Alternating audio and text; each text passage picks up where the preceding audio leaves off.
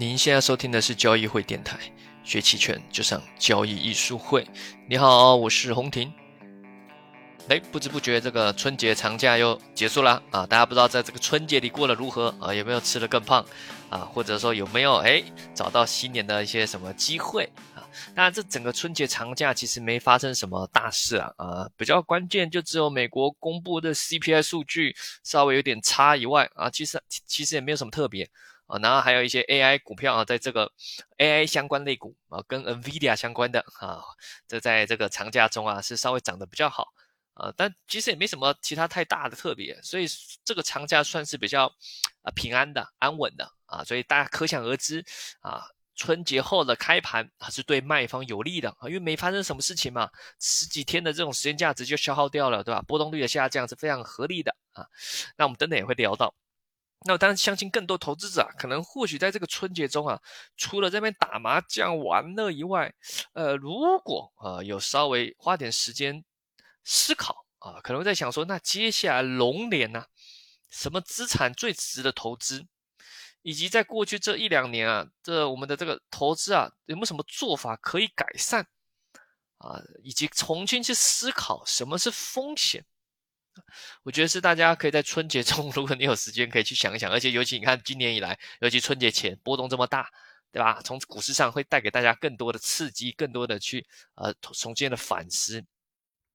那当然，我们都是这个提倡的是期权嘛，对吧？所以这个大家如果听我们直播什么的，我们一直讲的期权的好啊什么的啊，那这我是一再认同的啊，不只是现在、过去还有未来，期权很重要。所以如果你是刚听这个音频的，或者是你刚接触啊，你可能不知道什么是期权，或者是你刚开始接触，或者是你已经在做了啊。我一再的强调，期权这个投资工具非常的重要，不要想说它是只适合机构，不是的，不止机构，个人也适用。而且随着时代进步，这个已经是属于一个个人投资者都需要的工具了，它不再是那种高大上的。你想想看，就像当年四五十年前吧。啊，电脑刚开始出现的时候，也是一些大机构才会去用啦，对吧？那么大的东西，哇，好好像很复杂，个人不太会去用到，也搞不懂。但是你看到现在，对吧？谁不会用电脑？每个人大部分都会用电脑啊，大家工作都用电脑，电脑的普及了，对吧？所有个人，任何一个人都需要的电脑啊。你如果说四五十年前啊，那时候说啊，每个人家里都有一台电脑，当时的人都不一定相信啊。不止这个，你随着后来的一些科技，例如呃，建设一个网站。或者是去建设一个资料库啊，其实对，即使是十几年前啊，一般人要去建一个网站或建立一个资料库也很难的，你需要一个小团队，对吧？你要养一些工程师，对吧？去开发网站、开发资料库这些很麻烦的。那哎，感觉是机构或是公司才需要才有的。可是你像现在，你个人现在去建网站去做一个资料库都很简单的，像很多人都有这样的服务，对吧？这个就也普及化了。啊，认你要懂得，哎，网站对你有什么用处，对吧？资料库对你有没有什么用处？对吧？对你的生意，对你的或者做什么东西，啊，对你的业务有什么帮助？那这个已经不是一个什么高大上机构才会需要才能去做的，任何个人投资者都可以去做自己的网站，可以去做自己的资料库了。而且随着 AI 的进步，对吧？现在代码不是编码，对吧？以前都说哇，这高大上，好复杂，要养工程师啊，要要学一个编码啊，很难啊，要好几年。AI 的进步，对吧？Chat GPT，对吧？随便讲几句话，然后它就可以帮你写出一些代码，哇，这帮你完成一些呃程序，对吧？未来每一个人都会编码了，对吧？因为有了 AI 的帮助，所以同样的道理在期权上也是啊。期权已经不再是十几年前那样，好像是很复杂、很神秘。它是一个我觉得未来任何一个个人投资者都要去适用的啊。当当然，我讲的是比较稍微偏专业、认真投资啊。如果你不是只是随便啊买个股股票随便买一下。啊，那就是那就没差啊。但如果你稍微，呃，呃，想要了解一下这个投资的世界，想要稍微，呃，去有办法啊，把自己的资产啊，把自己的金钱做得更好增值的话，期权肯定是需要的，对吧？那当然，回到我们今年啊，可能大家更关心的是说，哎，好啦，我懂，我懂期权很重要，期权要去学习，但我更想要关注的是，那什么资产最值得投资嘛？对吧？刚刚也提到了，开题开开音频开始就破题了。好，那我们先回顾一下。啊，我们从这个去年，对不对？去年初是所谓的弱现实强预期对吧？大家想说，哎呀，疫情结束了啊，这个这个新的刺激政策要来了啊，这个帮助房地产什么的，对吧？当时的是弱现实强预期，可是经过一整年下来，我发现 大家会发现这个，对吧？也打了很多人脸，对吧？多少人预期很好的，啪啪啪的脸被打打肿了，对吧？不管你是什么大 V 基金，什么大网红啊，这一年么脸被打死，打打肿起来了，我们现在看到是弱现实、弱预期。啊，现实很弱，已经大家 越来越承认了，没办法就是这样的，不会有人去不承认这弱现实。但预期呢，对吧？从之前的强预期到现在已变成弱预期，就是，哎，好像也没有什么好期待。看到各个数据还是差，对吧？还有什么可以预期的，对吧？好像就就这样了，对吧？那虽然也感觉跌不动。呃，虽然不知道为什么前面还在跌，那后来节前好不容易靠着国家队硬拉一波起来，但你要多对它有什么很好的期待，感觉很多根本性的问题还是没有解决啊，对不对？那怎么办？还有什么好好预期的股票今年还能投资吗？这也是很多人关注。我身边朋友有些人可能去年止损的、砍仓的，有些人对，毕竟股票做的比较多嘛，他会问股票啊。当然，大家还是不要 放弃信心。对，还是可以，其实值得期待。今年其实我觉得最大的预期反而是在国外，也就是美联储啊。大家可能也听过或看过文章讨论这一个。呃，美联储虽然呢，我们跟我们中国啊是有一定的隔阂，毕竟我们是资本流动管制，对吧？我们的利率跟呃国外利率是有一定的不联动。但不管怎么样，目前看起来它还是很受美联储的影响，对吧？不然你想想看，为什么？国家或是央行不很积极的去做货币宽松，哦，可能有人说老师不对，已经降息降那么多了，已经释放大量流动性啊，对的，但它只是提供了燃料，并没有亲自去点燃，对，也就是货币学里面常说了，加满油的车它不会自己发动，你利率再低，货币流动性再高，没有人愿意去借贷，没有人去用，那也就没有用了。而最传统的所谓的凯恩斯主义或者最传就是要国家出来，对吧？所谓的财政政策，当然现在货币学还更夸张了，也不是国家真的，国家直接把钱打你账户，也有美美国是用过，对吧？直接国家呃美国直接把钱打你账户，给你给你钱呐，你要不要花？对吧？有这一种，或者是传统凯恩斯主义，哎，国家就这个这个创促进就业，对吧？把钱撒下来啊，去但也是老套路了哈，就是做基建。哈，对吧？做一些呃开发啊，对吧？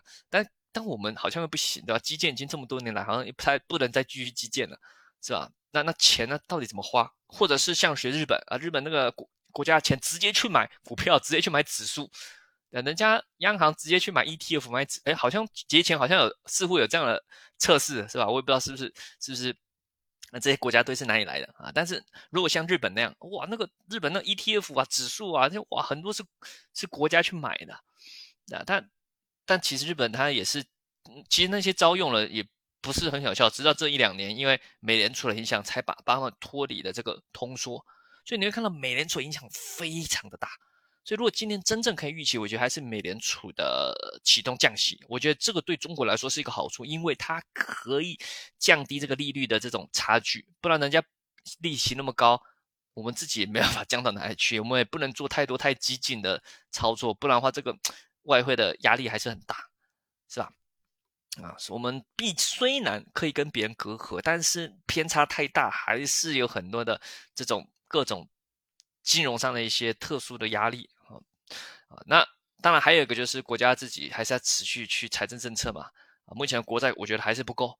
虽然去年啊以来已经好多次的呃发行国债，以及国家特别出来，中央愿意去承担，已经展现出这样的态度，国家愿意去承担更多的责任啊。我讲是中央啊，呃，我所谓的国家就是中央啊，因为还是有分中央跟地方政府嘛。因为大家知道地方债现在很严重，只能靠中央，对吧？那中央要不要做？其实肯定是有他们的一些博弈的考量，这个我们小人物不知道，但是有看到这样态度啊，这个很重要，而且需要更多，需要更激进的、更激进的去去承担啊，更精进去发债啊，我觉得是是不用担心什么债务什么的，这个自我一直觉得本币债不算真正的债，你只要控制好通胀就可以了。但目前不用说控制通胀，都有可能通缩了，对吧？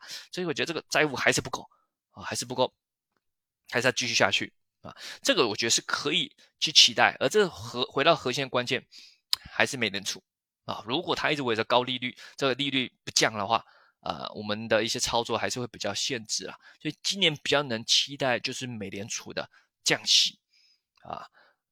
当然，他们目前从这个长假来看，它 CPI 数据也没有降的如预期快啊，所以美联储看是大家觉得它呃上半年要降息，这个概率又降低了，啊？这个大家从去年就在期待了，可是但没关系，这还是有个期待，总要有个期待嘛，不然目前看起来没什么没什么好预期了，没有希望过着多痛苦啊，对吧？还是要有个期待，看看美联储能不能因为什么样特殊的原因，毕竟今年才刚开始嘛，谁知道会会干嘛？今年有很多大事要发生哦，那大家知道。二零二四年，今年是全球接近一半人口的国家的选举，都是大选啊，领导人要换的啊，有哪些？印度、印度尼西亚啊，不一样啊，就是印尼啊，印度 India、Indonesia 啊，印尼、墨西哥啊，巴拿马。哎，想说巴拿马是什么国家？这也算国家吗？哎，对，它毕竟它掌控了这个巴拿巴拿马运河嘛啊，等等会提到这些也会影响到，不是走股票啊，会影响到商品。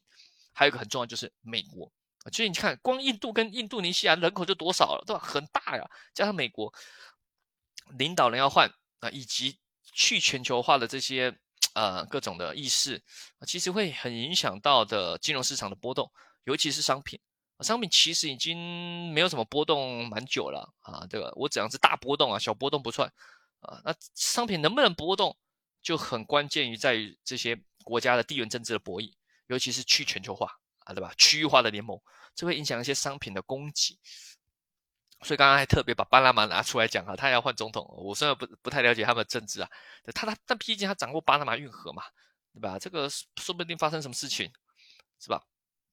啊，还有这个印尼，对吧？印尼也掌握了很多的关键的原物料，呃，如果大家有做中旅游的知道，对吧？印尼也是很关键的。还有印度，对吧？也掌握大量的这个农产品。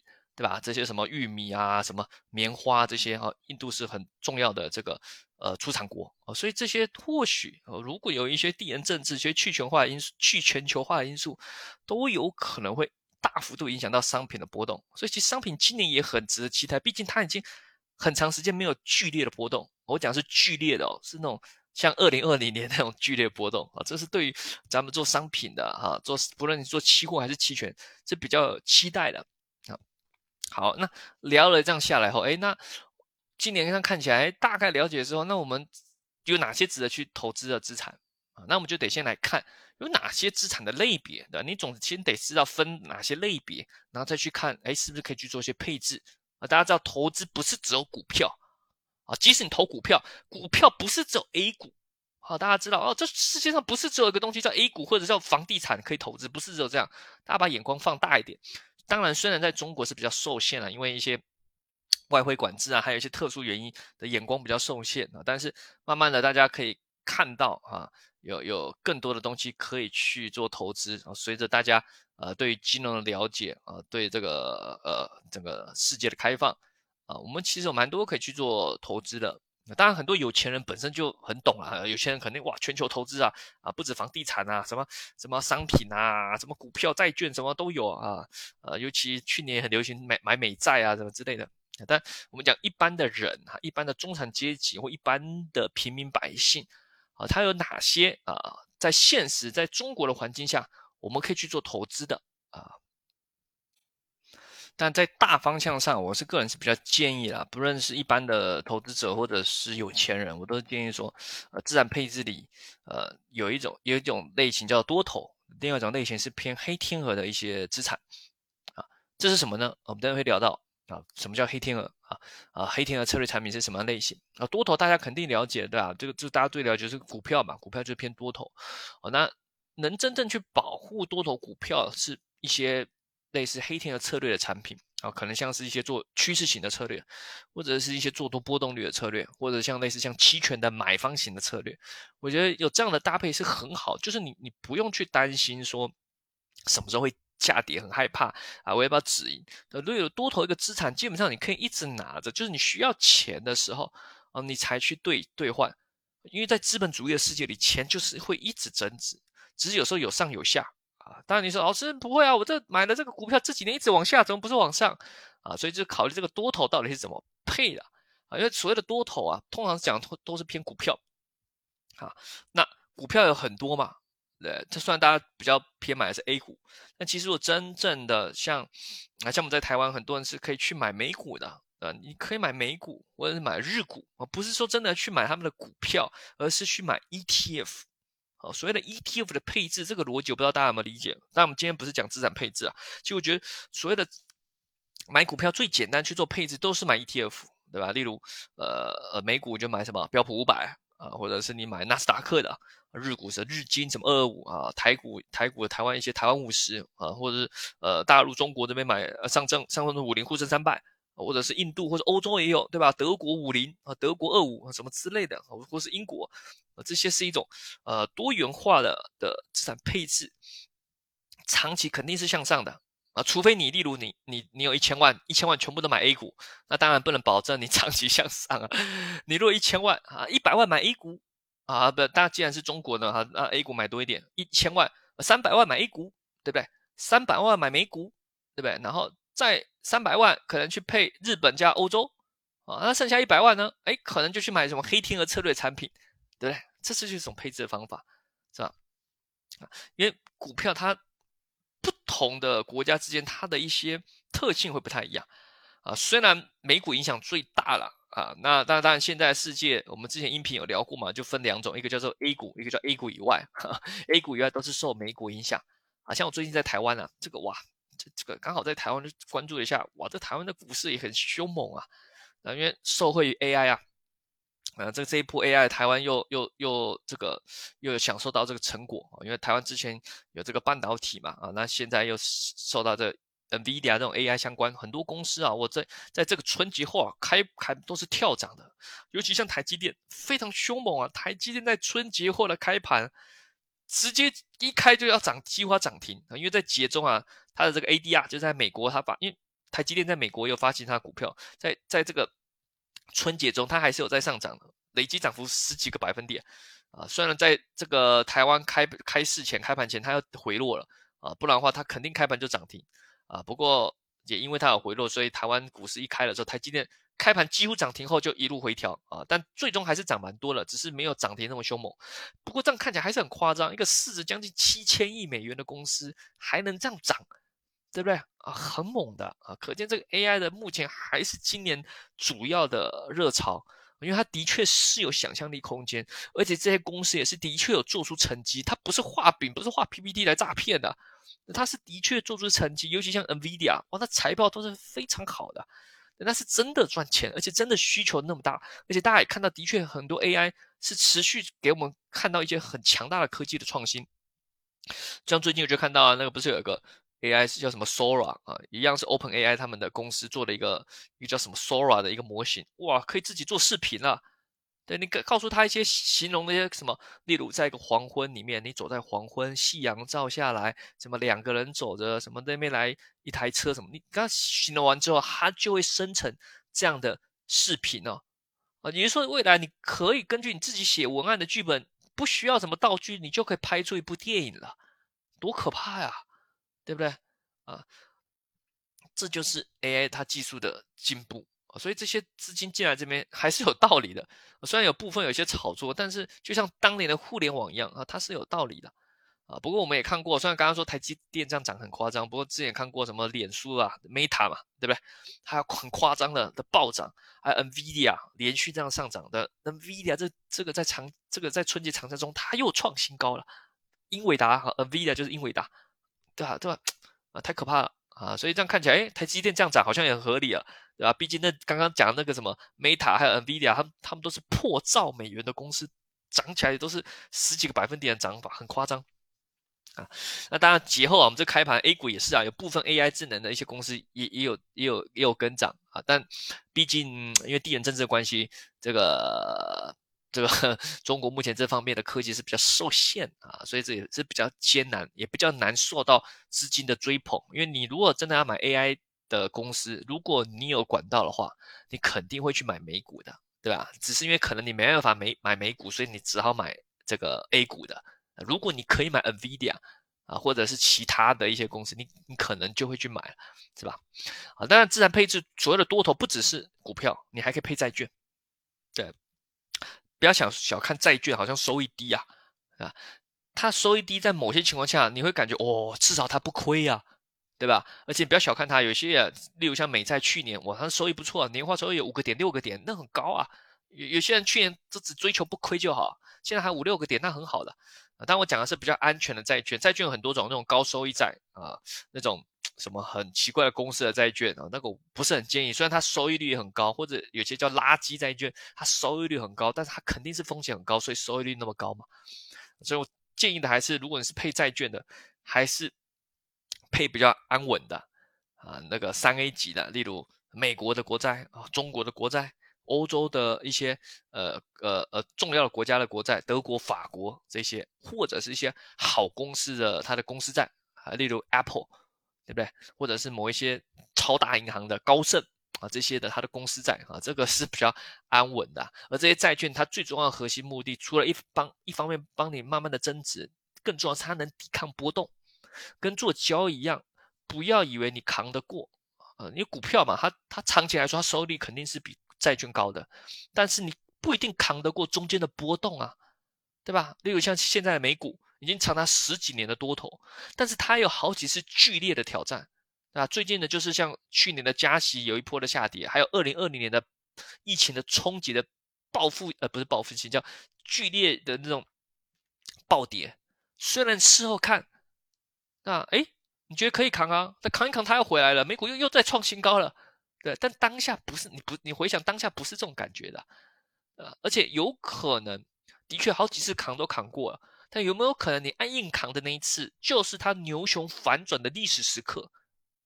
那你扛不过去了啊！这哇，亏太多，扛不，因为你满仓全部都做股票了，那个浮亏太大了，压力又大，呃，心理压力也大，资金亏损也大，搞不好你刚好要用钱，那怎么办？是吧？啊，如果你投资经验没有几年的，你还可以问问那些已经扛了好几年的 A 股的那些老前辈股民。他们一定有很多过来今天跟你聊啊，对吧？说哎呀，小兄弟不能硬扛啊，是吧？啊，那债券很重要，就是可以来抵抗波动。那你你有一千万，你一千万都去买股票吗？那老师没有一百万买股票，那你九百万干嘛了？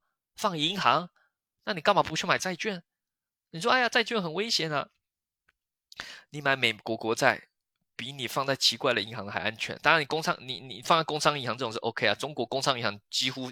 不不太不可能倒的啊，那但是它利息很低啊，现在几个点一个点，嗯，有些国债两个点、三个点、四个点都有啊。美国国债现在这么高，当然你可能不能买，那你可以买中国国债嘛。重点是它是能抵抗波动啊，它是能抵抗波动啊，不要你不要买太长期、短期啊，太长期还会受一些利率影响。再来啊，这所谓的多头的配置，对吧？你可以买一些股票啊，买 ETF 了。啊，多资产多区域的配置，搭配一些债券，重要是那种国债的啊，你不需要靠债券去拼收益。你真的想增强收益，或者是真的想保护剧烈的那种特殊型的波动，不论是暴涨或者是暴跌，那就是接下来的我们刚刚讲的一些黑天鹅策略的产品。但我们刚刚策略资产配置的最主要的框架就是你用一些多头去配一些黑天鹅的策略产品。那什么是黑天鹅策略产品？我刚刚提到像是一些做多波动率的。最典型就是一些 CTA 的趋势策略啊，所谓的 CTA 就是做商品的啊，做商品期货的那些啊，那当然你要去找到好的啦啊，有一些做的不太好啊，我讲的是他做还 OK 是能赚钱，但不一定是每年赚钱，但至少长期来看它是赚钱的，而它是标准的做商品啊，做趋势的啊，主要要做趋势的啊，就是有大行情来，它肯定能赚钱的啊，行情越大它赚越多。没有行情会亏，那很合理嘛？啊，反正你主要是用它来抓一些黑天鹅的大行情，啊，甚至可能是保护你股票遇到剧烈黑天鹅风险的，啊，或者是期权的产品，那是偏买方策略的产品，啊，这个就要自己去了解什么是买方。但国内目前做多波动率策略的期权产品还不多啦，啊，我们自己做，我们团队做这个这个期权的这种呃古木重建一号啊，这个是做多波动率的产品啊。但你了解，如果想要。去去去去去购买的，也可以去咨询我们的客服了啊。那其实啊，买基金产品啊，跟买股票啊也是一样的。虽然我们刚才讲那些策略、什么产品之类的，但真正你要去选的时候，呃，同样都是做 CTA，或者同样是做期权，或者同样还是做股票的，呃，你你到底要选谁？有可能他们策略是一样的，但差别是在于操盘手、基金经理人啊。那有个基本的底层价值观，我们得做区分的。你相信君子回归，还是相信强者恒强？啊，所以相信君子回归，就是说，哎呀，这个股票涨了很多，它会回回来的啊，不能不能啊，这个跌很多，它会涨上去，那我买这个跌很多的啊，或者说，哎，这个经纪人哇，最近这个哇获利很好啊，嗯，可能我不不敢买，会怕追到高点。这经纪人最近都在亏亏亏，哇，亏很多了，那应该不会再亏了吧？他应该会应该会反弹吧？啊，那我去买这个产品啊，这就叫相信均值回归。那相信强者恒强，就是说，哇，这股票涨得很猛，哇，未来它它还是猛的，买它。啊，或者说哇，这个经纪人都一直做得很好，我相信优秀就是优秀的啊，买它。就这两种最基本的底层逻辑的差差别啊，不论是买基金产品还是买股票，基底层逻辑有这样的有这样的差别，没有绝对的好啊，因为不同的环境下有适应不同的，但你逻辑要一致啊，不能矛盾啊，不能说啊一下相信啊我买股票相信均值回归啊，但我买基金是相信强者恒强，那你就是不是有点矛盾？怎么两个不太一样？对吧？那我个人呢是相信强者很强啊，尤其是呃关于基金基金管理者的，我相信是强者很强的啊，因为真的能赚钱的是比较偏呃少数的啊，是比较偏少数的啊。当然一些大资产是会均值回归是很正常，因为不可能有些东西是涨上天的，也不可能跌到。我讲是大资产，不是讲个股啊。例如呃例如 A 股啊，不可能一直跌嘛，对吧？这个这。总会均值回归啊，但是呢，啊，你你要能撑到那个时候，或者是你不一定是喜欢买产品，你说老师我来听这个音频，就是我要自己做交易，我要做的很厉害，OK 的啊，那你可以还是有些搭配的，例如你自己是做股票多头，你只喜欢买股票的啊，纯做多，那你也可以去搭配买一些尾部型的策略产品啊，对不对？就是诶，你只做多，你不会做空，或者遇到大跌的时候你来不及跑，或者或者跑得慢。那你需要有一些策略产品去保护你，在大跌的时候，至少它在赚钱啊，可以帮助你安慰你说，哦，至少这样看起来亏的不多，因为我买的产品在赚钱啊，总不能说你也是做多，你也买股票啊，你也买基金，基金也是做多股票，结果大行情不好的时候全部跌，你自己买的亏得很惨，就你回去看，哇，你买那个基金产品，哇，亏得更惨，那那那不 那就是你这个全部都是 all in 做多，那不行嘛。对吧？当然赚的时候你有可能赚很多，那就看你个人风险嘛。你是想跟他拼拼一把了是吧？如果不是想要长期增值的、稳健的，对吧？除非你能确定你这笔钱是二十年都不用，哪怕你如果多少钱的时候，如果止损在低点，那就很惨了，对吧？这边也亏，那边也亏，刚好又要钱，对吧？如果不小心失业，哇，那不就刮了，是吧？这边要用钱，那边要钱，哇，房贷什么，哇，只好止损股票，那就很惨了嘛。啊，我们不要让自己处于这种被动的环境下。啊，那所以如果你是自己只做多头，只买股票的，你可以搭配一些买尾部型的策略产品，对吧？你如果自己很喜欢做股票，你就不用去买做做做那股票基金的多头了。嗯，他也做多，你也做多，那没没有搭配嘛？你可以做一些买一些尾部型的做多波动率的策略产品。刚刚聊到一些像 CTA 的一些趋势策略，或者像期权买方的策略产品。当然，目前国内这比较少啊。我们提到我们我们的这个产品重剑啊，这个重剑无锋期权一号。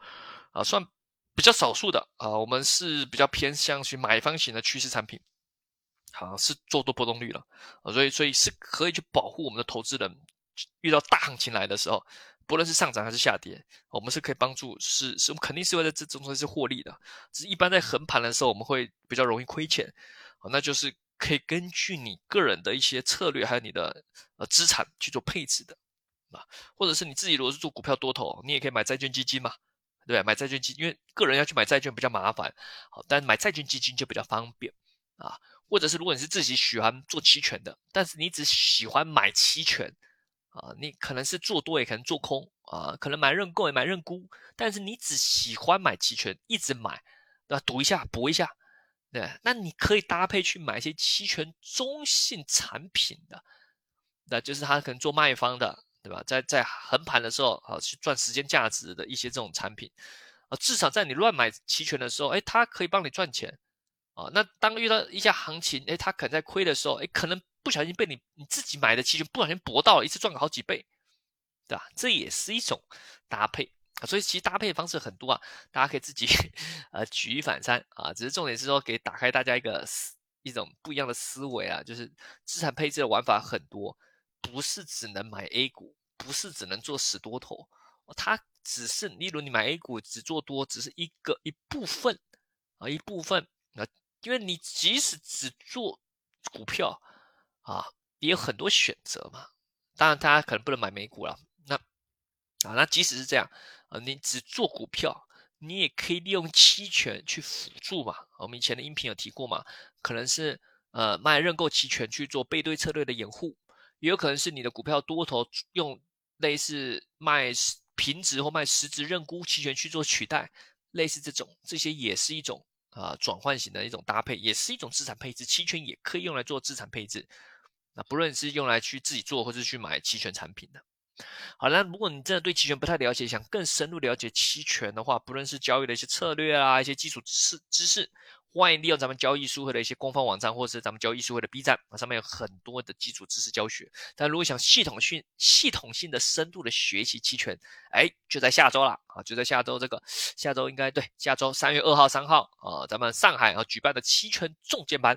啊，两天的期权实战培训啊，由我和 Jack 老师各上一天啊，完整教大家啊，怎么做期权买方，怎么做期权卖方，怎么分析波动率，怎么结合波动率去搭配不同的期权的策略啊，如何去做动态调整，如何去做合适的对冲，这些是蛮多一些经验和技巧可以去分享给大家啊。当然，除了这两天的培训以外，我们后面还要搭配，好，也送给大家八堂的 Jack 老师的实盘课。还有我们还有一个私货群，也会让大家在里面啊去做更多的交流，每天盘后的这种复习啊，盘后的交流啊，复盘之类的。因为你学完之后是需要应用的啊，这种尤其是期权，不能只只是停留在理论，你听完课不用就忘了啊。但你有时候听完课，哎，在实战中很多困惑，所以我们有搭配后续的课程，对吧在这个你可以问问题。